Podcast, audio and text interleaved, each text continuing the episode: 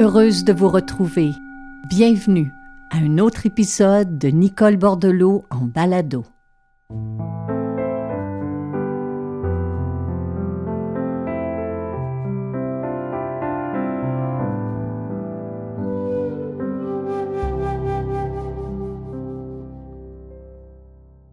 La semaine dernière, le sujet de la tristesse a généré beaucoup de courriers, que ce soit sur les réseaux sociaux, via les différentes plateformes. On a pris connaissance de vos messages, puis ça nous a fait réaliser, de par vos mots, de par vos témoignages, de par vos partages, que cette série balado vous accompagne et que vous en retirez des bienfaits et bien que nos vies soient différentes en apparence, elles sont aussi semblables. Et une des questions qui revient très souvent à travers les messages, les courriers, les témoignages, c'est celle de savoir comment reprendre notre souffle, comment mieux vivre ici et maintenant, comment passer du chaos mental au calme? Existe-t-il une façon, pour un temps donné dans notre journée, d'apaiser notre mental, de stabiliser notre concentration, de canaliser notre attention. La vaste majorité d'entre nous, on souhaite créer, on souhaite évoluer dans notre travail, on souhaite acquérir des connaissances, des savoirs, faire de nouvelles expériences, et pour le faire, pour les vivre pleinement, on a besoin d'un esprit qui est capable, pour un temps donné, de demeurer concentré, attentif et calme. Très souvent, je rencontre des gens qui me disent ne pas posséder un tel esprit.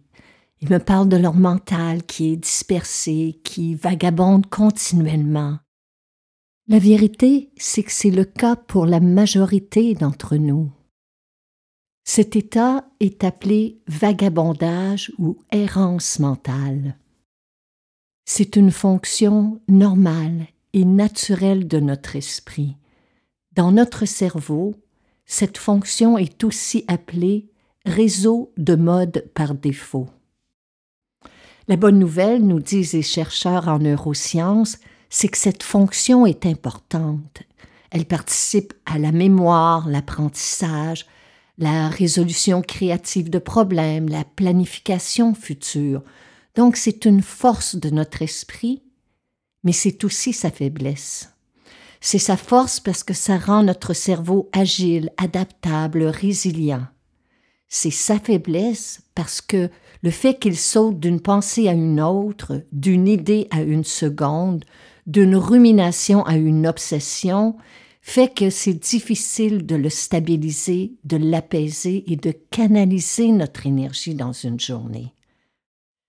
On a parfois l'impression d'être partout et nulle part en même temps.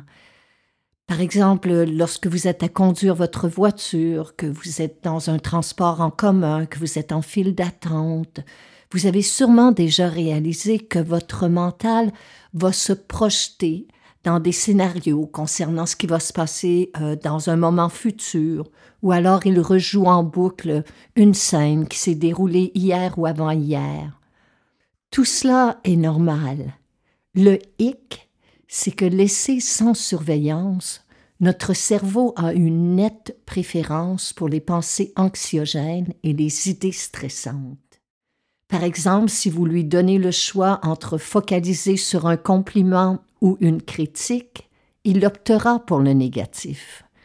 Si vous avez deux situations vécues dans une journée, par exemple une dispute avec un conjoint ou un malentendu avec un patron, un employé, et vous avez à planifier euh, une réunion ou une sortie pour le week-end, vous pouvez être certain qu'il choisira de ruminer sur la dispute. Et cela se fait au détriment de notre paix intérieure et de notre sentiment de bien-être physique et mental. C'est l'une des raisons pour laquelle je tenais à vous parler de ce thème, parce qu'il y a une étude de Harvard qui a démontré que les gens qui laissent leur esprit vagabonder du matin au soir ont tendance à être plus préoccupés, plus distraits et plus inquiets que ceux et celles qui s'exercent quelques minutes par jour à focaliser sur l'instant présent. Il nous faut donc trouver des outils qui soient simples et qui nous permettent de stabiliser l'énergie de nos pensées dans une journée. Autrement dit, plus notre esprit vagabonde, plus il rumine. Plus on rumine, plus notre état d'être sera anxieux, dépressif ou malheureux. Comment peut-on se recentrer mentalement? C'est notre sujet de cette semaine.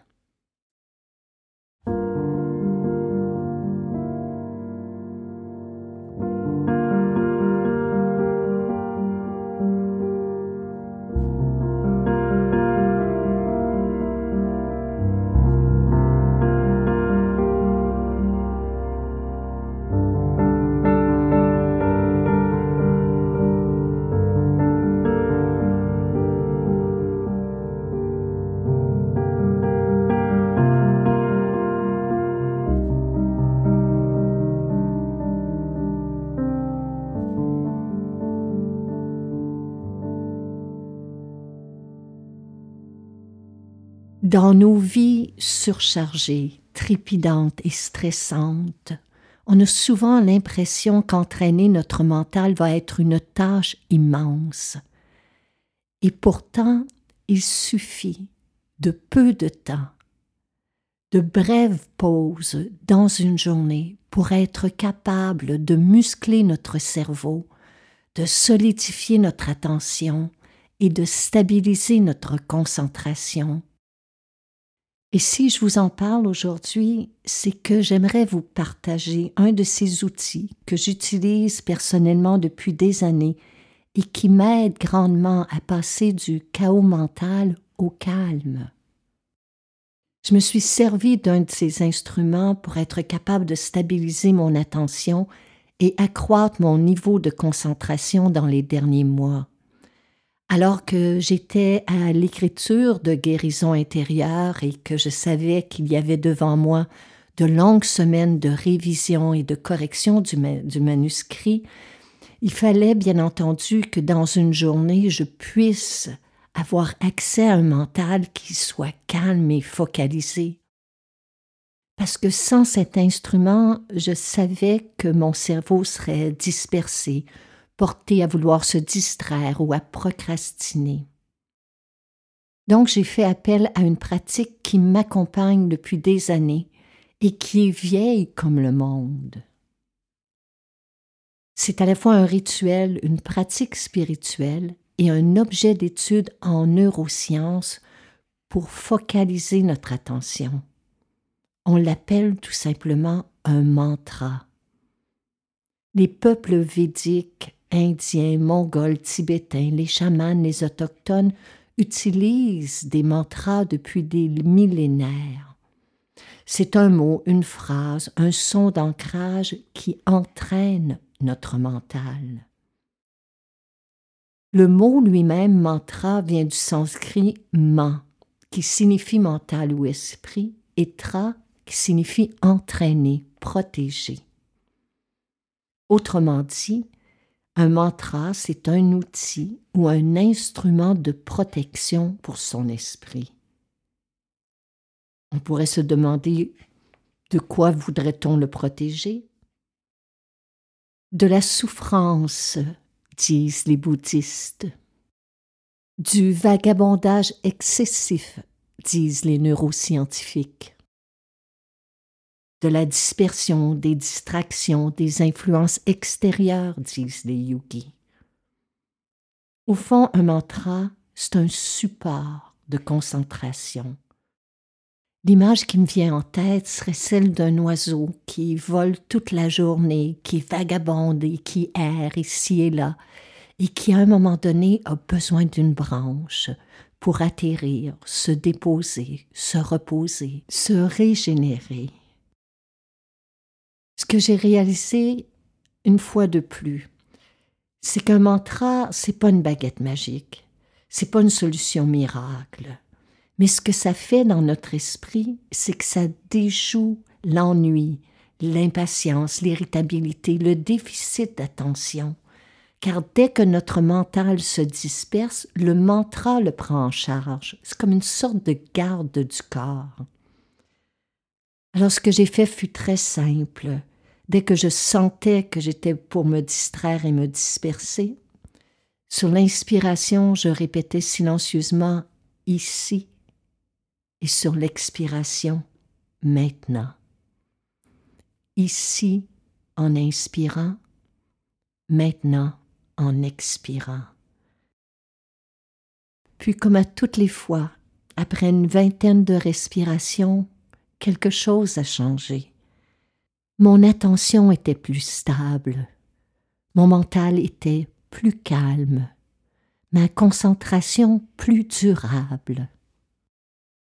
Grâce à ces deux mots, à ce mantra, ici et maintenant, je suis arrivée à focaliser sur le moment présent et sur la tâche à accomplir plus longuement.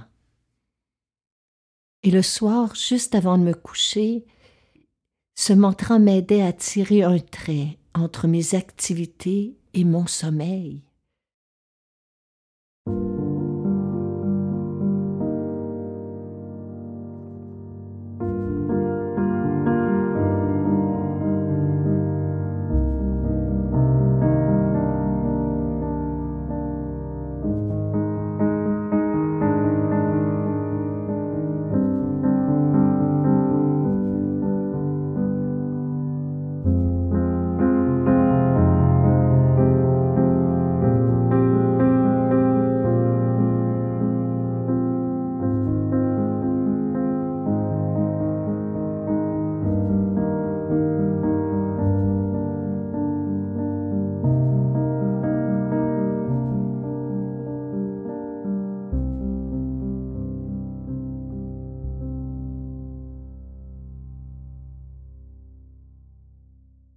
Je me rappelle il y a quelques années, durant une conversation avec une amie, je lui partageais ma découverte de la pratique des mantras.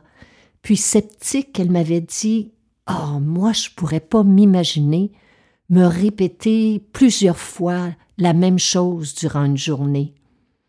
Et ce soir-là, à sa grande surprise, durant notre dîner, elle avait répété au moins quatre ou cinq fois à quel point elle était fatiguée et stressée.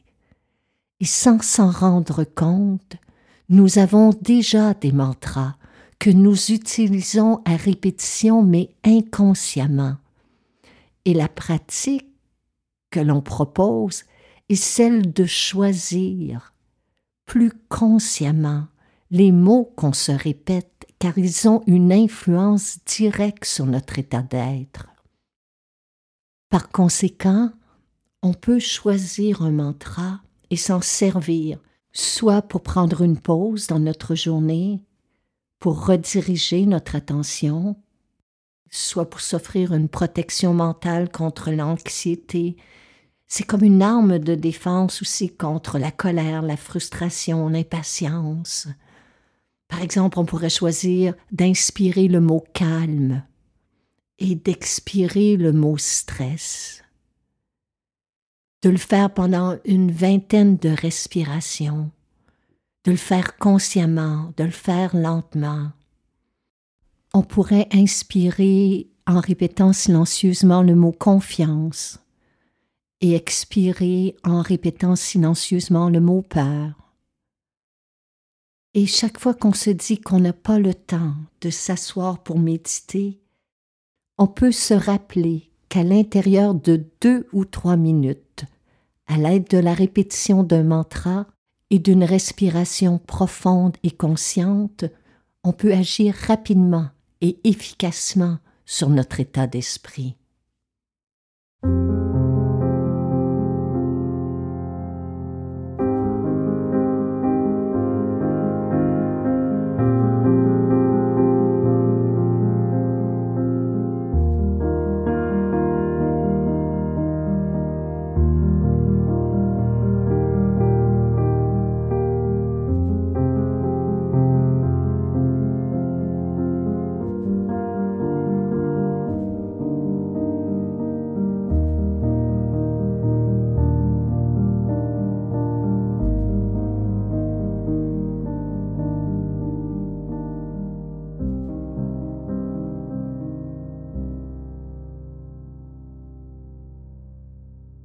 Pense que ces jours-ci, tout comme moi, vous réalisez à quel point notre équilibre mental est précaire et qu'on doit prendre soin de notre esprit. Parce que si on le laisse errer toute la journée sans surveillance, il sera enclin à vagabonder dans des quartiers dangereux comme celui de nos peurs, de nos angoisses, de nos phobies. Cela ne veut pas dire que vous ayez nécessairement à vous exercer à la méditation, mais à prendre conscience qu'un petit nombre d'exercices très simples par jour peuvent faire une grande différence. Donc, par exemple, juste avant d'ouvrir les yeux au réveil, de prendre trois longues, lentes et profondes respirations et de déterminer à l'aide d'un mot, d'un mantra, votre intention pour la journée. Ça peut être calme, légèreté, ouverture, confiance, et que cette intention puisse diriger vos pensées, vos paroles, vos actions. Puis, au fil des heures, de prendre un instant pour vous arrêter, de faire une pause pour être dans l'ici et le maintenant d'inspirer lentement par le nez, d'expirer consciemment, de prêter attention aux pensées que cultive votre mental. Faites-le par curiosité, faites-le pour le plaisir de découvrir comment fonctionne votre esprit. Faites l'essai d'un mantra, tout comme le souffle a le pouvoir de nous ramener dans l'instant présent, vous allez réaliser qu'un simple mot répété consciemment peut parfois transformer notre expérience intérieure du moment présent. Entraîner son esprit, c'est un peu comme entretenir un jardin. On doit enlever les roches, retourner la terre, arracher les mauvaises herbes, balayer les feuilles mortes. Ce travail modeste, obscur et répétitif ne se voit pas toujours d'emblée. Il ne porte pas toujours ses fruits immédiatement. Mais sur le long terme, les résultats seront significatifs. Il en va de même pour la pratique de l'attention, la pratique d'un mantra. Un jour ou l'autre, elle aura un impact bénéfique, cumulatif et durable sur notre vie de tous les jours. Alors pourquoi ne pas en faire l'essai dès aujourd'hui? Et je termine, mes chers amis, sur cette légende d'un disciple qui demande à un vieux maître Qu'est-ce qui mène au bonheur Cinq choses, répondit le vieux sage. Ah oui, lesquelles? demanda l'élève. La première, l'entraînement de l'attention, dit le maître. La seconde, l'acceptation du changement. La troisième, le non-attachement aux choses. La quatrième, la persévérance. Et la cinquième, l'amour bienveillant, conclua le maître. Tout cela est-il vraiment possible? demanda l'élève incrédule. Oui, c'est possible, dit le vieux sage. Ah oui, mais par où commence-t-on? Par l'essentiel, dit le maître, l'entraînement de ton attention. Namasté.